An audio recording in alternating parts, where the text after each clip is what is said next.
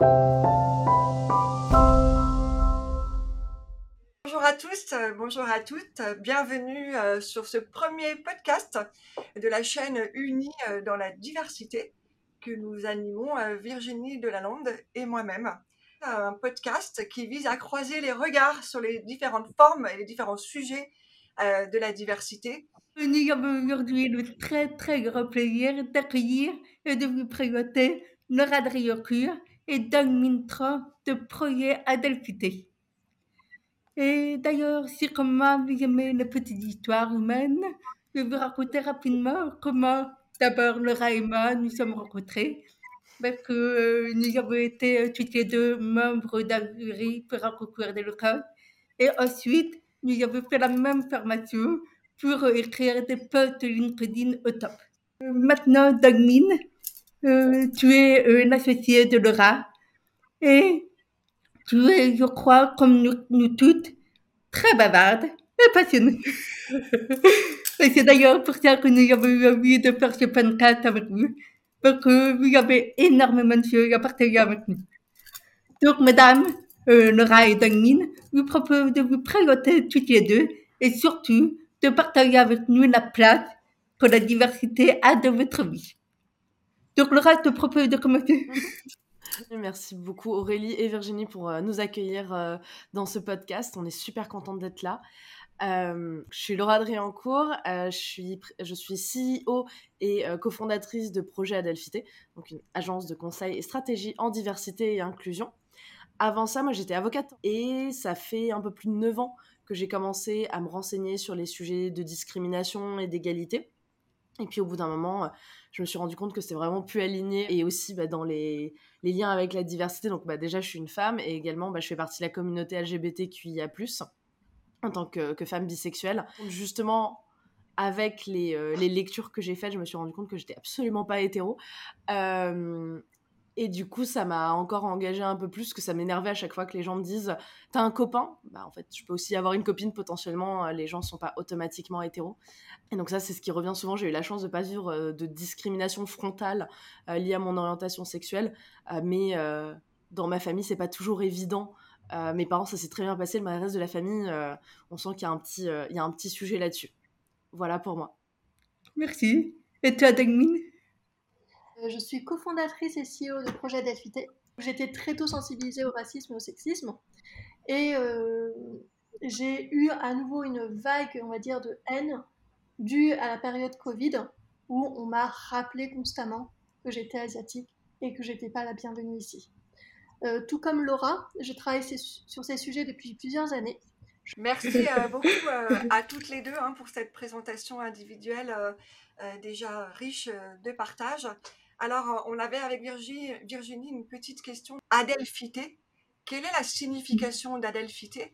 Et si vous pouviez repréciser l'objectif de projet Adelphité Bien sûr. Euh, Adelphité vient du grec adelphos, qui veut dire euh, né de même parent. Donc Adelphité, c'est la réunion entre sororité et fraternité. Projet Adelphité est né en 2020. C'était alors une plateforme d'ateliers en ligne pour euh, particuliers. Donc articulé en fait comme euh, un groupe de parole d'une dizaine de personnes, l'atelier traitait des discriminations que rencontrent les femmes et minorités au quotidien. C'est devenu une agence de conseil en 2021 et nous accompagnons désormais les entreprises dans leur culture d'entreprise leur processus RH ou encore leur projet, car le manque de diversité dans les équipes entraîne des angles morts dans les produits et les services. Merci beaucoup. J'aimerais bien savoir, euh, si tu veux bien, si vous avez quelques chiffres à nous proposer pour justement illustrer l'importance en fait, de continuer à travailler encore, encore sur les sujets de diversité et euh, aussi d'apporter des démarches très pragmatiques. Parce que j'ai quand même l'impression qu'aujourd'hui, euh, sur la théorie, tout le monde est plus ou moins d'accord. Bien sûr, il faut de la diversité, bien sûr, euh, c'est une force, etc. Mais concrètement, on se rend bien compte, quand on est concerné, à quel point c'est compliqué. Que vous avez des chiffres, en fait, pour illustrer ça Totalement. Sur la question du genre, euh, 27% des jeunes femmes déclarent avoir déjà subi une discrimination ou un harcèlement discriminatoire. Donc le harcèlement discriminatoire, c'est assez large, hein, c'est lorsque ça porte sur un des de discrimination et que ça crée une atteinte à la dignité de la personne ou ça dégrade son environnement de travail. Donc c'est assez large et c'est vraiment lié au ressenti de la personne. Donc euh, voilà, c'est et 27%, on sait très bien qu'il y a plein de gens qui minimisent, donc c'est le chiffre le plus bas qu'on peut estimer. Les femmes, elles représentent 42% des cadres. Ça a énormément augmenté depuis euh, quelques décennies, et tant mieux. Par contre, elles ne, ne, ne représentent que 23% des postes de direction. Il y a encore ce biais, ce stéréotype comme quoi euh, les femmes, elles sont pas aptes à mener euh, des, les entreprises. Et pourtant, lorsque les équipes dirigeantes sont, sont paritaires, il y a une probabilité de surperformance financière qui s'élève à 25%. Donc ça prouve que bah, quand il y a des femmes au top management, bah, c'est bon aussi pour l'économie, même si c'est frustrant de se dire il faut donner des arguments économiques pour ça. Seulement 16% des équipes fondatrices euh, d'entreprises ou de start-up euh, sont mixtes. Et c'est encore très compliqué quand on est une femme fondatrice de lever des fonds, puisque les fondatrices lèvent 4 fois moins de fonds que leurs homologues masculins. Donc il y, a encore beaucoup, de, beaucoup de travail à faire sur ces sujets. Et après, sur l'orientation sexuelle, on a eu quasiment 1900 actes LGBTQIophobes qui ont été signalés à l'association SOS Homophobie en 2019. C'est un chiffre d'ailleurs qui est en augmentation. Et on a quand même 55% des personnes queer qui ont déjà subi des actes queerphobes au cours de leur vie. Donc ça reste conséquent. Et bah, typiquement, les personnes gays et lesbiennes sont 15% à ne pas faire de coming out au travail, à ne pas avoir dit voilà, qu'ils bah, étaient euh, queer. Et pour les personnes bi, ça monte à 40%. Donc il y a vraiment encore beaucoup d'enjeux là-dessus pour faciliter le coming out, puisqu'on ne supposera plus que les gens sont hétéros ou cis.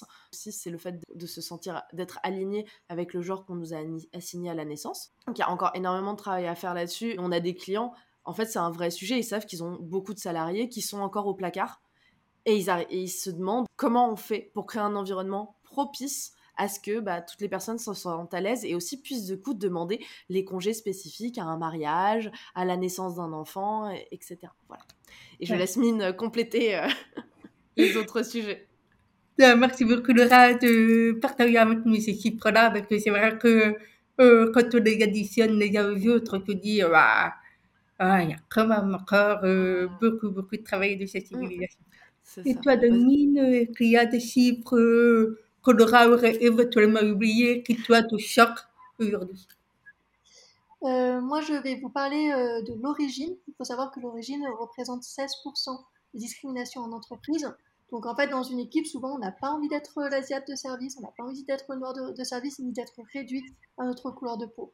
Quant au handicap, il faut savoir que le handicap, malheureusement, est en tête des discriminations depuis 6 ans plus d'un Français sur dix sera en situation de handicap. Si on se limite aux personnes d'âge actif, c'est-à-dire les 15-64 ans, 66% des Français sont en emploi, il y a 37% de personnes en situation de handicap en emploi, sont l'INSEE en 2019. Si 28% de la population est inactive, c'est le cas de 56% des personnes RQTH. Les personnes en situation de handicap sont le plus fréquemment des ouvriers ou des employés à temps partiel il y a encore beaucoup trop euh, d'écart entre les personnes valides et les personnes en situation de handicap dans le milieu du travail. Et euh, je pense et moi euh, sommes assez bien placés pour en attendre régulièrement Et effectivement, oui, que ce soit le sujet du handicap ou toutes les formes hein, de diversité, ces chiffres sont vraiment révélateurs. Donc merci pour ces partages. Moi, je suis un petit peu aussi étonnée et stomaquée par, par effectivement ces disparités-là. Euh, donc effectivement avec beaucoup beaucoup d'actions encore à faire pour, euh, pour réduire les écarts et, euh, et, favoriser la richesse des complémentarités issues de la, de la diversité. Donc du coup, qu'est-ce, qui, qu'est-ce que vous pourriez observer par rapport à des actions positives qui avancent au sein des entreprises? Nous, ce qu'on a remarqué, c'est que les sujets euh, bah, d'obligation légale, notamment l'égalité entre les femmes et les hommes, sont globalement vraiment pris en compte par la plupart des structures. Alors évidemment, il y a toujours des entreprises qui sont en mode on s'en fout, mais il y a vraiment une évolution des mentalités là-dessus. Ce qui est intéressant, ce qu'on voit, c'est selon la taille et l'ancienneté des structures. Sur des, structures euh, très grandes, avec plusieurs milliers de salariés qui sont assez anciennes, le handicap est très avancé. Enfin, en tout cas, les accords handicap sont assez poussés. Après, sur la question de l'inclusion des personnes handicapées, il y a encore beaucoup d'évolution, de, travail à faire sur l'évolution des mentalités pour que les managers acceptent en fait euh, et soient euh, euh, même et la même position d'embaucher une personne valide ou d'embaucher une personne handicapée, parce que là, on a beaucoup encore l'imaginaire très négatif autour des personnes handicapées, comme quoi elle sera un fardeau, que ce serait pesant, etc. Alors qu'il y a une telle diversité de handicap que c'est complètement absurde en fait de, considérer ça euh, comme une vérité, une vérité globale en fait. Et en plus pas plus que les personnes valides en vrai parce qu'il y a des personnes valides qui sont aussi des fardeaux. Euh, donc du coup il y a une évolution à, faire sur les mentalités. Par contre sur les, ce qui a été mis en place par les structures qui ont plusieurs décennies voire plus d'existence il y a eu vraiment beaucoup de choses qui ont été mises en place. L'égalité euh, entre les femmes et les hommes les accords mettent des choses en place mais on sent qu'il y a un peu de retard par contre, sur des plus petites structures plus jeunes, je pense que c'est aussi des questions de génération, euh, d'âge des, équipes fondatrices qui jouent. Euh, ça a été beaucoup plus euh, axé sur l'égalité femmes-hommes et beaucoup moins sur le handicap. Et là, on voit plus de retard. Ah, donc, ça dépend vraiment en fait des typologies d'entreprises, de leur taille et de leur ancienneté, selon les avancées sur ces deux sujets où il y a des obligations légales positives. Quels sont les sujets pour lesquels il y, a, a plus de freins, notamment en lien avec les stéréotypes, avec les préjugés? Et, qui, euh, et qui méritent d'être euh, du coup débloqués. Mm. Il y a un énorme tabou sur les questions raciales en France, de par notre histoire et de, par notre l'approche de la France qui est très universaliste et qui est très assimilationniste aussi, c'est-à-dire on, ne voit pas les couleurs, on fait pas de différence, alors qu'en vrai on en fait profondément parce qu'on en fait parce qu'on demande à des personnes qui n'ont pas les mêmes origines ou les mêmes cultures à la base de les effacer pour être acceptées. Et ça, c'est quand même, enfin, c'est extrêmement violent puisque, bah, en fait, on peut pas se construire correctement en tant qu'humain euh, si on ne connaît pas nos racines et si on n'est pas ancré avec nos racines, quelles qu'elles soient. Euh, donc ça, il y a un véritable tabou là-dessus. On le voit chez les clients, ils sont pas toujours à l'aise euh, d'aborder ces sujets. Et nous, on lance des petites, on, lance un peu la canne à pêche, voir comment la personne réagit. On voit là en fait comment on peut avancer, comment on peut se positionner, parce qu'il y a vraiment beaucoup de tabous. mais ce qu'on voit, c'est que quand avec des clients quand on dit bah, des personnes noires et qu'on n'a pas de problème à employer ce mot parce que le mot noir est encore très tabou, les gens préfèrent dire black alors qu'il vaut mieux dire personne noire parce qu'on a le mot en français donc autant l'utiliser. Lorsqu'ils voient qu'on est assez à l'aise pour en parler, ça les... on sent qu'ils se détendent tout de suite et que ça permet de créer une conversation autour de ça. Il y a beaucoup de sujets, bah, comme on le disait, sur les questions queer, les questions LGBTQIA+, euh, comment on fait pour euh, construire des, cadres de travail où les gens sont en sécurité et peuvent, euh, bah, peuvent sortir du placard, sachant que, ça je ne l'ai pas précisé, mais du coup je le précise, 22% euh, de la, de la Gen Z s'identifie comme queer. En moyenne, on est à 10% dans la population générale. Donc en fait, on voit bien que comme la société devient plus tolérante aussi sur ces questions, euh, qu'il y a plus de représentation, mais en fait, les gens mettent des étiquettes sur leur identité. Parce qu'en fait, c'est pas qu'il y a une augmentation colossale, c'est juste que maintenant les gens se sentent en sécurité pour sortir du placard. Beaucoup plus et pour s'identifier comme ça et ça, bah, les entreprises, elles vont devoir suivre ce mouvement-là, parce qu'on ne peut pas se retrouver avec 22% de la population, enfin d'une partie de la population qui ne se sent pas en sécurité. Et, mais ça marche pour toutes les statistiques en vrai. Euh, mais là, sur les questions queer, sur euh, sortir du placard et pouvoir euh, vivre son identité, puisque ça, c'est pas marqué sur notre figure. Et ensuite, il y a aussi la question de la religion, où en France, ça reste extrêmement tabou parce qu'il y a une mauvaise lecture de la notion de laïcité ou euh, dans l'esprit de beaucoup de gens et dans l'esprit de beaucoup de, nos politiques et de ce qui est présenté dans les médias, la laïcité, ça serait euh, l'idée que la religion reste à 100% dans le privé, qu'on ne doit pas en parler, qu'on ne doit pas le montrer. C'est pas ça la laïcité selon la loi de 1905 à la base. La laïcité, c'est la séparation de l'Église et de l'État, selon la loi de 1905 du coup, et c'est de dire en fait l'État n'a pas le droit de nous dire comment vivre notre religion, comment l'exprimer, ou de le fait de ne pas en avoir une, d'ailleurs, il n'a pas le droit de nous imposer quoi que ce soit, à partir du moment où ça ne crée pas de trouble à l'ordre public. Donc en fait on est sur une approche qui est radicalement différente, c'est-à-dire que en fait on peut euh, très, on pourrait très bien se balader avec les signes religieux qu'on voudrait, selon cette conception de la laïcité, tant que ça ne crée pas d'entrave à l'ordre public. Et ça, ça a été beaucoup déformé euh, depuis 15-20 euh, ans, et c'est un vrai sujet, parce que selon les entreprises dans lesquelles on, intervient, notamment des entreprises qui venaient du secteur public, et qui euh, réalisent une mission de service public, on a des vrais enjeux, parce que comment on tâtonne autour de lois qui sont de plus en plus restrictives sur l'expression de la, liberté religieuse. Donc, en fait, c'est les questions de tabou qui rendent encore certains sujets compliqués, à traiter et à aborder parce que c'est plus ou moins médiatisé selon, euh, euh, selon la façon dont c'est médiatisé. En fait, c'est plus ou moins facile pour nous d'arriver et de, discuter de ces sujets ou même pour les entreprises de se sentir à l'aise pour les aborder. Euh, et nous, on essaye de créer un cadre qui permet de les aborder sereinement. Voilà. Et tu as Dagmine et que tu as identifié d'autres freins euh, que tu souhaiterais rajouter? Le frein principal est que malheureusement les entreprises ne vont pas plus loin que le cadre qu'on leur donne et que c'est dommage de ne pas vouloir explorer un peu plus euh, profondément, on va dire, les questions de diversité et d'inclusion.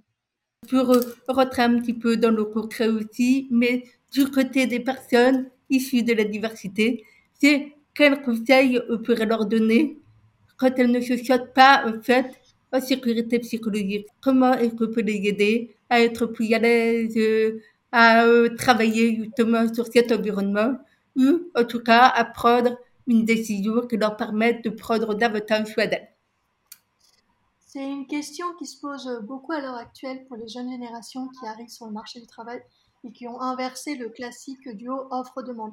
Maintenant, il y a plus euh, d'offres finalement que de demandes. Les entreprises doivent maintenant répondre aux exigences des candidats. Il faut savoir que 57% des 18-34 ans euh, estiment que leur entreprise devrait accroître la diversité et l'inclusion sur le lieu de travail. Donc, pour les personnes qui ne se sentent pas à l'aise dans leur, environnement de travail, elles peuvent faire remonter des problématiques au RH, au manager, et si la boîte est assez grande, au syndicat des employés.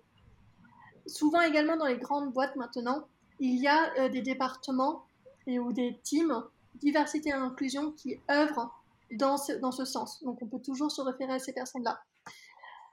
Maintenant, si personne n'entend, si on est en bas de l'échelle, notre voix compte peu, malheureusement, et on est peu entendu. Dans ces cas-là, moi, je dirais qu'il faudrait changer d'environnement de travail et trouver une entreprise qui soit un peu plus euh, au fait de la diversité et l'inclusion et où on puisse vraiment s'épanouir. Parce que le but, c'est que l'entreprise doit respecter l'individu dans son entièreté. Et que les entreprises qui ne font pas ça euh, sont malheureusement amenées à devoir rectifier le tir, même si elles ne le font pas tout de suite, elles le feront bien un jour. En attendant, ça sert à rien d'y perdre des plumes, autant partir et trouver autre chose. Je sais pas si Laura, tu veux rajouter quelque chose? Euh, euh, c'est, exactement ça. Et accessoirement, comme tu disais, soit rectifier le tir, soit en fait, c'est des entreprises, si elles n'arrivent plus à attirer des, des, mm. talents, elles vont finir par disparaître en fait. C'est la loi du marché aussi. C'est pas capable de s'adapter, bah tu disparais. Mm. Exactement comme disait Mine, c'est terrible de se dire bah il faut partir, mais parfois euh, il le faut parce que la santé mentale c'est toujours prioritaire. Mais je suis complètement d'accord avec ça. Mais justement, la grosse difficulté de la diversité, c'est qu'on essaye absolument de rentrer dans le moule par peur de déroger. Et en fait, euh, d'une certaine façon, se construit une, une, identité un peu différente de la nôtre et on est en permanence psychologiquement euh, en balance fait à se dire euh, mais que j'ai le droit de dire ça et que mine de rien, ça peut énormément d'énergie. Je ne sais pas vu comment vous le vivez, mais à titre personnel, je me suis dit non mais c'est dingue, je suis épuisée. Et je suis épuisée parce qu'évidemment, dans mon cas, avec la surdité, j'étais obligée de euh, repenser au fait, euh, euh, le fait que je reprends aller euh, dans mes jours, 70% de ce que vous me dites, et le reste, en fait, suis obligée de deviner avec la suppléance matane, c'est-à-dire, en fait, le cerveau qui va le chercher, la logique, et qui va imaginer les mots qui eux viendraient boucher les trous, qui seraient le plus cohérent en fait par rapport au contexte. Et puis quand il y a des doutes, il y a tout le non-verbal qui va venir confirmer ou affirmer euh, sur que le cerveau a cru comprendre. Et euh, quand on additionne les deux, en fait, euh, à la fin de la journée, il était crevé, épuisé. Ouais, c'est pas surprenant parce que tu demandes beaucoup de plasticité à ton cerveau et beaucoup d'adaptation. Oui, alors ça c'est un avantage, parce que c'est vrai que ça permet en fait de développer des choses, mais euh, je constate quand même qu'avec le temps, on vieillit. Et mine de rien, l'une des conséquences du vieillissement fait que on a un peu moins d'énergie au plus de années. Et c'est là où à un moment donné, on est renvoyé à cette problématique-là. Prendre soin de nous, comment le faire? Et euh, et qu'on parle, et qu'on parle, et que c'est pas évident.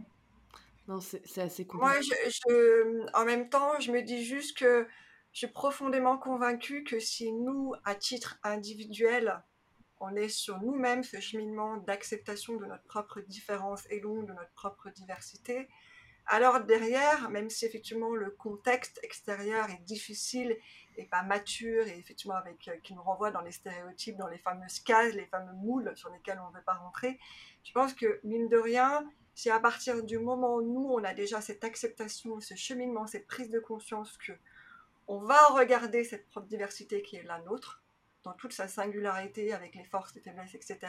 Alors derrière, on est quelque part euh, sur le chemin de la conduite du changement à l'extérieur de nous-mêmes. Et donc souvent, ce qui se passe dans les entreprises aussi, c'est que on a des collaborateurs et des, euh, des managers, des salariés qui effectivement sont eux-mêmes dans cette problématique d'acceptation euh, vis-à-vis d'eux-mêmes, avant même que l'entreprise soit dans effectivement ce regard posé. Euh, et, c'est un petit peu ce que nous faisons toutes les quatre. Nous, nous, sommes déjà passés par ce stade euh, d'acceptation, de regard posé sur nos différences, qui font qu'aujourd'hui, on est capable d'aller ouvrir les portes et d'aller ouvrir les champs de conscience dans les entreprises. Et je pense qu'au niveau des collaborateurs et des managers, et comme tu l'as dit Laura ou dans nu, ce qui est vrai aujourd'hui pour les générations de demain, d'aujourd'hui et de demain, euh, notamment nos enfants, c'est qu'ils ont déjà ça ancré en eux, c'est beaucoup plus simple. Donc après, ils prennent ou ils partent, enfin, apprendre ou à laisser. Mais du coup, il n'y a plus cette dualité de qu'est-ce que je fais Je reste dans le moule et je, à tout prix, je, je m'efface. Non. C'est, effectivement, c'est pour ça qu'on a des générations qui partent parce qu'à un moment donné, c'est plus en alignement avec euh, qui ils sont. Donc c'est juste de dire qu'effectivement, sur le plan individuel et collectif, sur le plan personnel et professionnel, entreprise et, euh, et finalement familial, il y a ce jeu, ce flux qui est important à prendre en compte des deux côtés. Complètement d'accord. Et d'ailleurs, euh, c'est aussi la raison d'être euh, de ce podcast, c'est permettre en fait à toutes les formes de diversité qui vivent des choses similaires, c'est-à-dire justement euh, c'est très de la place, c'est très de euh, que ma diversité me définit pas euh, et comment je, je parle, etc c'est vraiment ces sujets-là qu'on va aborder en fait dans les épisodes suivants. C'est pour permettre en fait aux personnes qui sont concernées par la diversité liée à la couleur de peau euh, de partager en fait leurs trucs et astuces avec les personnes qui ont une orientation sexuelle, avec euh, les personnes qui ont un handicap, etc., etc. Parce que je suis sûre que nous avons de ce point de vue-là énormément à apprendre les uns des autres. Je ne sais pas comment vous en passez, mais euh, ça me passionne déjà. Ça fait le lien euh, avec la question quelles sont les actions, selon vous, qui seraient les plus efficaces pour euh, faciliter, encourager le changement de regard sur la diversité? Alors, que ce soit dans l'entreprise ou dans la vie euh, civile. Donc, n'hésitez pas à passer là. L'objectif, c'est d'inspirer les personnes qui nous écoutent, de nous inspirer nous aussi. Euh, je dirais la sensibilisation, c'est vraiment l'action la plus efficace. Mais pour que ça soit efficace, notamment en entreprise, euh, il faut souvent faire un audit au préalable. Et euh, pour connaître l'état de santé de l'entreprise, pour connaître sa culture, pour savoir comment se sentent les employés. Et parce qu'en fait, si on ne fait pas cet audit-là, si on ne sait pas, si on ne connaît pas l'état actuel de l'entreprise, faire des sensibilisations, souvent, c'est des coups d'épée dans l'eau. Parce qu'on ne vise pas juste et ça ne prend pas. On va essayer de faire une politique de diversité et inclusion qui ne convient pas aux employés. Et euh, bah, c'est pas bon, c'est contre-productif. Et du coup, nous, c'est ce qu'on propose par exemple chez Projet Activité, c'est qu'en général, on va, on va proposer des sensibilisations, mais avant ça, on va proposer un audit pour mieux comprendre l'entreprise, pour mieux comprendre les employés, et après, on fait une sensibilisation. Ça nous paraît plus juste. Pour le côté privé, euh, je reviens là-dessus, je pense que si déjà on parle à notre entourage, si on reprend euh, notre entourage sur euh, certains comportements qui sont problématiques, qui sont pas ok, déjà c'est de la sensibilisation à notre échelle, c'est déjà quelque chose de, fort parce qu'on va le faire une fois, la personne va sûrement s'en rappeler, elle va voir le schéma se répéter, elle va pouvoir le dire à la personne et ainsi de suite. On est vraiment sur un effet domino et c'est comme ça en fait qu'on sensibilise à plus grande échelle. Hein. Et je rajouterais également sur le côté privé, c'est aussi important d'avoir de la représentation et une représentation de, qualité. Jennifer Padjemi parle à ce titre de représentativité, c'est-à-dire voilà, une représentation de qualité. Et si on, si on montre que l'universel, en fait, c'est pas toujours les mêmes types de personnes qui sont déjà extrêmement privilégiées et représentées, mais qu'en fait, on peut raconter des histoires universelles, quel que soit le genre, la couleur de peau, l'orientation sexuelle, parce qu'au final, raconter une histoire, une aventure, apprendre à se connaître soi-même, c'est des histoires qui sont universelles et qui mm. peuvent résonner en, avec tout le monde. Euh, c'est une question aussi, ça permet aussi de développer l'empathie, parce que de sentir vibrer pour une personne qui ne nous ressemble pas, ça, c'est la première chose, en fait, pour l'empathie, de, de, se réjouir avec elle, de pleurer avec elle, etc. L'empathie, c'est super important. Et pour ça, la représentativité, c'est super important, que ce soit dans les films, dans les livres, notamment les livres jeunesse pour enfants. Et typiquement, euh, moi, je j'entends souvent euh, des personnes blanches qui disent Ah, mais ce film ou ce roman, bah, c'est sur une personne racisée ou une personne noire. Bah, ça me concerne pas. Bah si, c'est une histoire en fait. Pourquoi ça te concernerait pas? Pourquoi quand tu as des enfants, t'achèterais pas euh, des livres jeunesse euh, avec un, héros ou une héroïne qui est racisé bah, En fait, c'est aussi tes enfants et ça permet aussi de d'ouvrir le champ de vision à l'enfant et on évitera en fait de reproduire des violences dès la maternelle en fait euh, des enfants blancs envers les enfants racisés et on pourra ainsi créer une société qui est, qui est plus apaisée in fine. Et d'ailleurs, j'essaye à mon petit niveau de faire partie de ce message-là, parce qu'évidemment, euh, euh, j'ai une conférence qui s'appelle Utiliser la diversité comme le lieu de performance de notre entreprise. Donc, en fait, pour démontrer que, euh, à quel point on est idiot presque de se passer de la richesse de la diversité pour continuer, en fait, à trouver des parts de marché supplémentaires, ou continuer, en fait, la croissance euh, d'un vue business et pas euh, rester dans cette démarche caritatives, sociale. Il y a une vraie utilité en fait économique. Et puis euh, sur euh, la partie média, parce que vous savez, j'anime une émission de télévision sur euh, euh, Bismarck. Et il y a la chance en fait que cette chaîne me permette de mettre en lumière des personnes issues de la diversité et vraiment sous toutes les formes. Donc on s'amuse avec l'âge, on s'amuse avec la couleur de peau, on s'amuse avec l'expertise originale, on s'amuse avec le handicap. Et mon objectif, clairement, c'est de montrer au fait qu'on peut aller trouver de l'inspiration, peu importe la forme de diversité.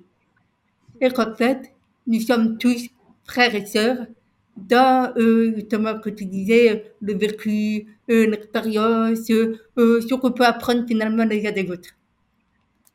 J'espère que ça va contribuer à le regard. On est tous et toutes à Delphes. et euh, par ailleurs, euh, ça me permet de revenir euh, sur euh, une question que j'avais envie de poser aussi. C'est euh, vu que je connaissais bien euh, euh, ce sujet, parce que vous êtes forcément entouré de personnes euh, issues de la diversité à la fin de votre vie euh, personnelle et à la fin de votre vie professionnelle. Mais euh, est-ce que vous n'avez pas l'impression justement il y a parfois, même souvent, des points communs entre les personnes issues de la diversité. Il y en a énormément en vrai parce que les mécaniques de discrimination fonctionnent souvent de la même façon. Elles ont été construites pour les mêmes objectifs à la base. Euh, par exemple, le, le sexisme tel qu'il existe à l'heure actuelle a été construit pour briser les révoltes paysannes en Europe occidentale, par exemple. Et en fait, des techniques qui ont été employées pour briser les révoltes paysannes ont été aussi employées pendant la colonisation pour faciliter euh, la, bah, la, colonisation, justement. Et des techniques employées pour la colonisation ont été ramenées en Europe pour briser les révoltes paysannes. Donc, en fait, le sexisme, racisme, et l'homophobie, en fait, la plupart des discriminations se sont constituées pour ça, justement, pour faciliter euh, le fait de briser, en fait, les révoltes. Donc, déjà, c'est donc c'est des mécaniques qui sont très similaires. Donc, forcément, on voit beaucoup de points communs euh, dans, ces mécaniques, dans les réponses aussi qu'on peut apporter. Il y a plein de conseils qu'on donne. Nous, c'est pour ça aussi qu'on a cette approche très croisée, en fait, dans nos sensibilisations. On a des sensibilisations sur des thématiques, mais nos sensibilisations qui parlent aussi beaucoup à nos clients, c'est des sensibilisations qui sont croisées. croisées. Par exemple, comment mener une réunion inclusive, euh, comment faire des feedbacks, euh, comment réagir face aux microagressions. Et on ne parle pas de microagressions spécifiques, même si on donne des exemples sur des discriminations spécifiques. En fait, les réactions peuvent être les mêmes. La façon de gérer les situations peuvent être les mêmes. Donc il y a ça déjà qu'on peut mettre en commun. Tu parlais de, mettre en commun, de faire parler des gens euh, selon leur diversité, euh, leurs caractéristiques, de les faire parler, de voir les ponts communs qu'il y a. En fait, il y en a plein sur ça. Après, dans le vécu aussi, il y a ce côté hyper vigilance en fait. parce que parfois, enfin, on sait jamais quand est-ce que ça va sortir. Selon le type de discrimination, ça va être plus ou moins marqué. Euh, et selon aussi le lieu, euh, le pays, etc. Enfin voilà, il y a plein de choses qui font qu'on va se sentir plus ou moins en sécurité, mais il y a cette hyper-vigilance qui est là et qui peut fatiguer énormément aussi euh, les, les, personnes face à ça, parce que bah, quand on est en hyper-vigilance, le corps il est tendu, c'est compliqué d'avoir d'avoir des moments de repos. Et l'autre chose que je dirais en commun, c'est dans un certain nombre, il y a, une idée de, parfois de joie à se retrouver entre nous parce que justement l'hypervigilance va pouvoir s'apaiser. Je pense que c'est aussi super important de savoir se retrouver bah, entre personnes de sa communauté ou de qui partagent des, caractéristiques similaires pour pas seulement pour réfléchir à comment lutter contre les discriminations, mais aussi partager euh, de la joie. Enfin, vendredi j'étais euh, à la journée diversité inclusion de Disney. Euh, et en fin de journée, on avait un atelier de voguing. Le voguing, ça vient des ballrooms de, la communauté afro-américaine queer et euh, pour contrer les concours de beauté et tous leurs stéréotypes et leurs discriminations. Et en fait, il y avait quelque chose de profondément joyeux à se, à, se dire peu importe à quoi je ressemble, je veux juste m'amuser, je veux juste passer un bon moment et avoir ce côté qui peut être qualifié d'exubérant par, une par la culture euh, euh, dominante en fait. et je me mmh. c'est là où j'ai compris en fait à quel point c'était nécessaire de danser comme ça, de s'exprimer comme ça et d'en avoir rien à faire de ce que le, la bienséance dominante attend de nous, en fait, parce que c'est se réapproprier nos corps, nos vécus et nos identités. Voilà. Et tu as Mine, euh, rajouter. Ah, non, Aurélie, euh, tu as interrompu. Non, je disais, c'est effectivement ce besoin de, de communauté et ce besoin d'identification où effectivement on fait baisser les barrières.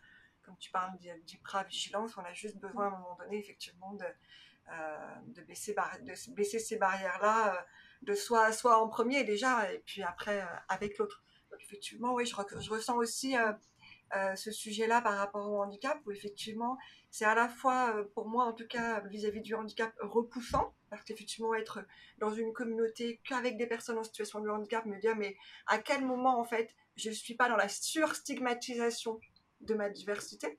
Et puis en même temps, dire, mais en fait, voilà, on est tous pareils, ça fait du bien d'être juste regarder euh, simplement, différemment, mais simplement.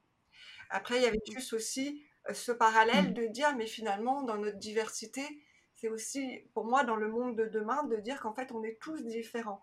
Il y a 25 critères de, de diversité, mais en fait, il y en a bien plus, puisqu'en fait, on, on, pense différemment, on parle différemment, on fonctionne différemment, on travaille différemment, etc. etc.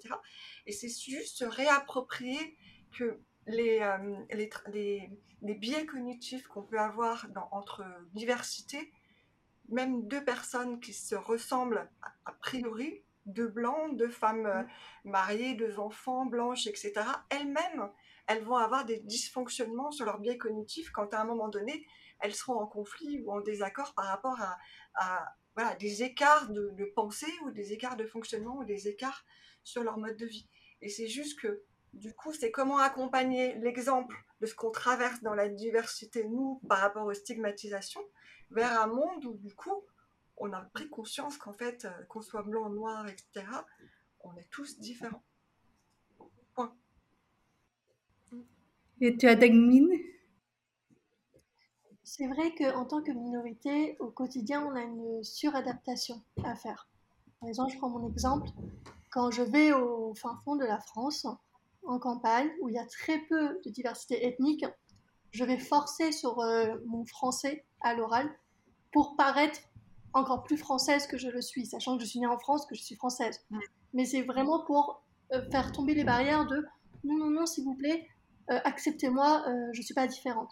Donc il y a cette volonté de suradaptation qui fait que, en effet, se retrouver dans des safe space, donc en, communauté, ça fait du bien parce qu'on peut parler tranquillement, on a des références communes, mm. euh, on peut rigoler, et au-delà, comme disait Laura, de juste chercher euh, des moyens de lutte, c'est juste se retrouver entre nous et avoir ce côté cocooning on n'est pas en train de surperformer, on n'est pas en train de suradapter hein, et de chercher à tout prix à plaire à quelqu'un, et c'est, on est juste nous.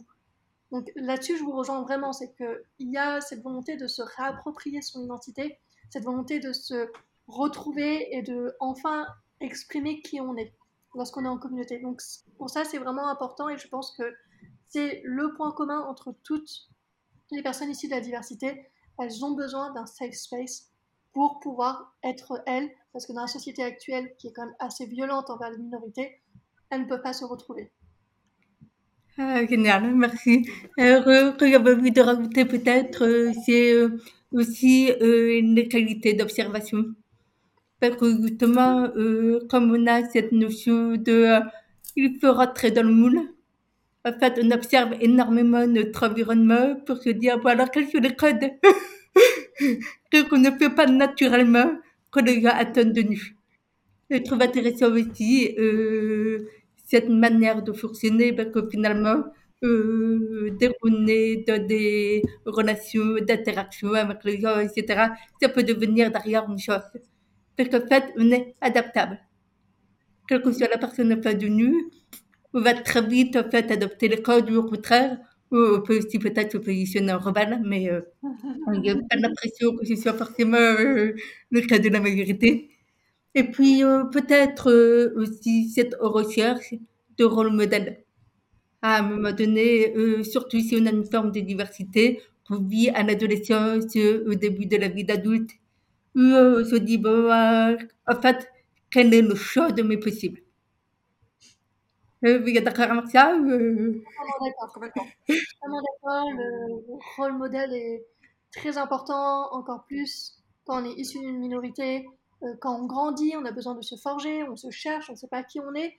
Et lorsque on est abreuvé des mêmes stéréotypes ou des mêmes profils standardisés, que ce soit dans le cinéma, les médias, dans les livres, dans, dans tout, euh, finalement, on ne se retrouve pas et on grandit, on se, et on se met encore là à se demander qui on est, qu'est-ce qu'on fait, euh, qu'est-ce qui se passe. hein. Je préciserai sur l'adaptation. Je pense que dans, ça marche dans la majorité des cas, mais pour un, un certain nombre de personnes neuroatypiques, ça peut être quand même compliqué de comprendre les codes de manière instinctive. Enfin, moi, je sais que ça me passe à 10 000. Quoi. Si on me les explicite pas, euh, c'était pour moi en entreprise ou en cabinet, c'était tellement compliqué. Parce qu'on me faisait un feedback, je changeais d'entreprise parce que je faisais des stages. Donc j'appliquais ce qu'on m'avait dit. Et en fait, ça marchait, marchait plus du tout. En fait, juste explicitez-moi dès le début. Et pour moi, c'est aussi quelque chose qu'on propose chez Projet Adelphité d'accompagner dans l'onboarding, euh, dans, les processus d'onboarding des entreprises. Parce qu'en fait, c'est un des moments, ça fait partie des moments cruciaux euh, dans euh, l'arrivée, enfin dans, la carrière des salariés dans cette structure, et d'expliciter en fait ce qu'on attend de la personne en termes d'organisation, en termes de savoir-être. C'est essentiel aussi pour euh, remettre tout le monde à niveau. Parce que euh, il y a plein de fois où on dit, notamment euh, aux personnes racisées, c'est un problème de, c'est pas un fit. Alors qu'en fait, juste on n'a pas explicité plein de choses et du coup on s'en sert parce qu'en fait, au final, bah, il y, a- il y a du racisme qui ressort. On réalise pas, mais c'est une forme de racisme derrière qui ressort. Donc, c'est vraiment hyper important d'expliciter euh, les codes d'une structure parce que ça simplifie la vie de tout le monde et notamment des personnes neuroatypiques qui savent très bien s'adapter pour la plupart une fois qu'on leur a dit, une fois qu'on leur a explicité. Mais quand c'est implicite, c'est ça, peut- ça prend 4 à 6 mois pour percuter comment ça fonctionne.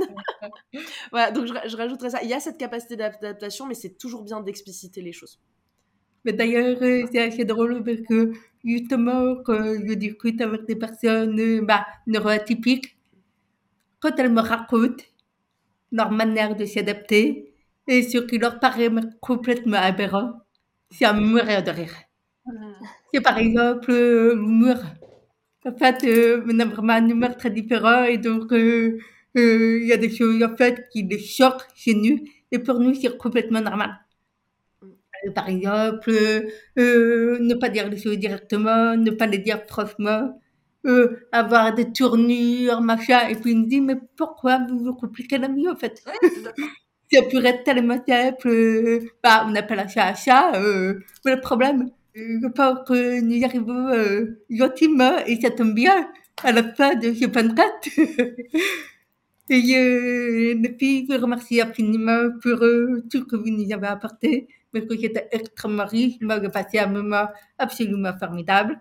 Je ne sais pas euh, de Oui, votre oui, côté. un grand, grand, grand merci euh, à toutes les deux. Moi, j'ai appris beaucoup de choses sur les chiffres et puis sur euh, un projet Adelphité, sur votre manière effectivement d'incarner euh, ce sujet-là que, avec lequel je suis complètement alignée.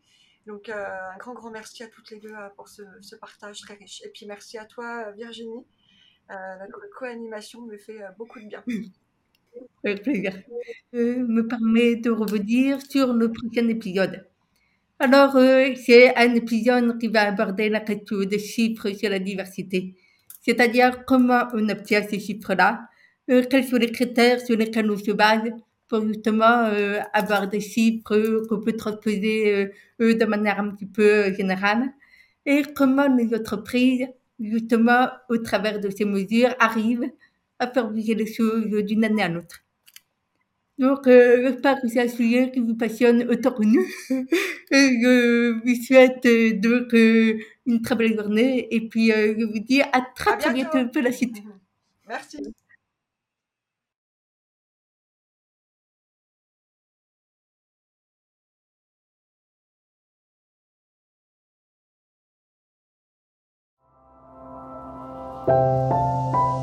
Thank